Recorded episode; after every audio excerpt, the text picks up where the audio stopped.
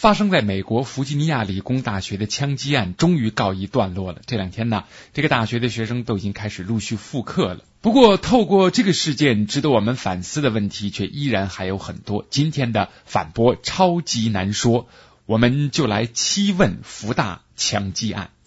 When the time came, I did it. I had to. You had a hundred billion chances in the way. 现在大家听到的这段录音是凶手赵成熙。在两次枪击事件发生中间，寄给美国全国广播公司 NBC 电视台的一段录像中的自白。在自白中，他说：“本来今天发生的这一切是完全有可能避免的，但你们却决定让我流血，你们把我逼到墙角，无路可走。这一切都是你们自己造成的。现在，你们的双手也沾满了永远洗不了的鲜血。”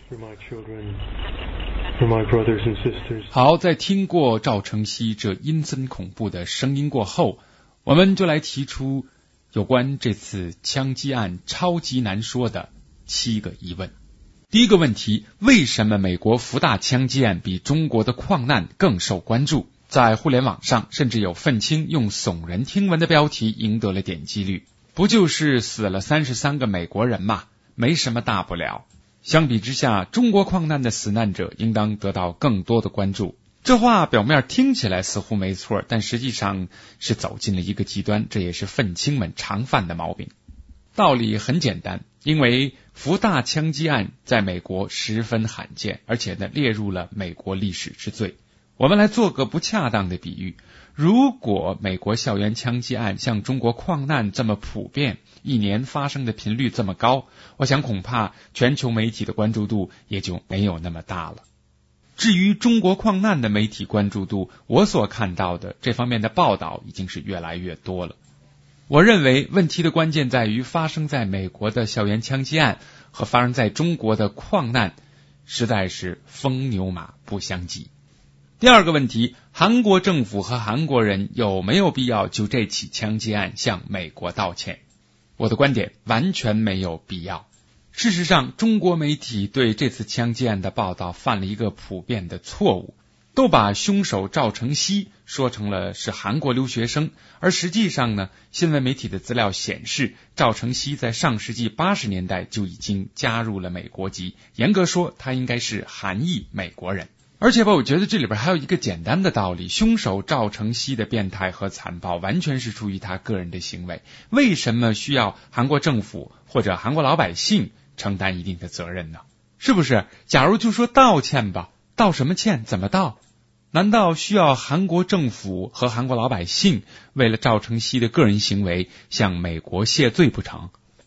第三个问题：美国 NBC 电视台应该不应该播出赵成熙的录像带资料？道义上讲，当然不应该播出。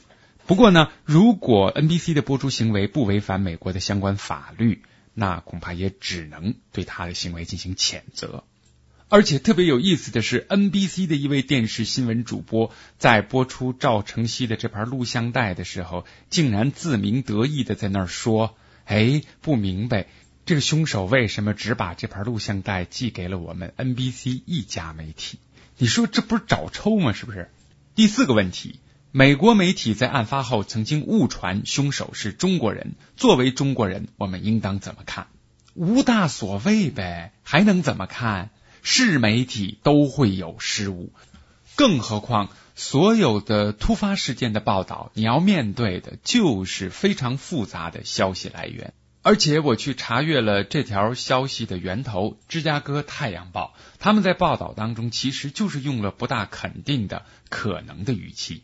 这两天啊，国内媒体关于这个事儿的报道挺多的，我看大部分都是说国人感到愤慨。愤慨什么？有什么好愤慨的？不就是一个正常的新闻失误吗？而且严格说起来，连失误都算不上，你最多也就只能说这个《芝加哥太阳报》是个小报。难不成还像文革的时候那样上升到说美帝国主义亡我之心不死这个高度？我看真是闲的蛋疼。第五个问题：如果这次枪击案的凶手真的是中国人呢？首先我要说的是，我真的不希望凶手是中国人。但事实上，就真的是中国人，又能怎么着呢？是不是？还是那句话，一个人的个人行为和我们大老远在北京的这些活得好好的人，他有什么关系呢？更不能上升到国格的程度，是吧？我们还是得学会把个人行为和群体、种族、民族、国家等概念分开来看。第六个问题：枪击案过后，亚裔人士在美国会不会遭到排挤？我来回答这个问题，自然是没有发言权，因为我都没去过美国。前几年曾经有机会去来着，人家不给我签证。但是反播在事件发生之后，马上采访了弗吉尼亚理工大学的一位中国留学生黄涛。那据他所讲呢，他在美国生活了已经有四年多的时间，他所感受到的是美国人会比较理性的看待这个问题。以他所生活的范围来看，他觉得。不会发生因此而排挤亚裔人士的现象。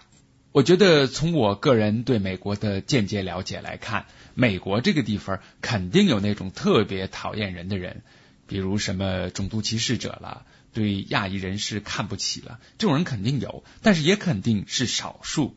觉得大部分美国人还是能够比较客观理性的来看待个体和群体之间的关系。而且我觉得在这方面，作为中国人，我们应当向美国人学习，尤其是在民族主义情绪的高涨上。最后一个问题是留给你的，这个问题欢迎大家在留言区里留言。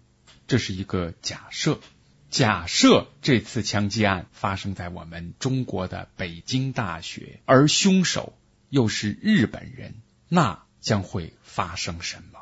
期待你的观点和看法。本节目由反播制作，triple w dot anti wave dot net。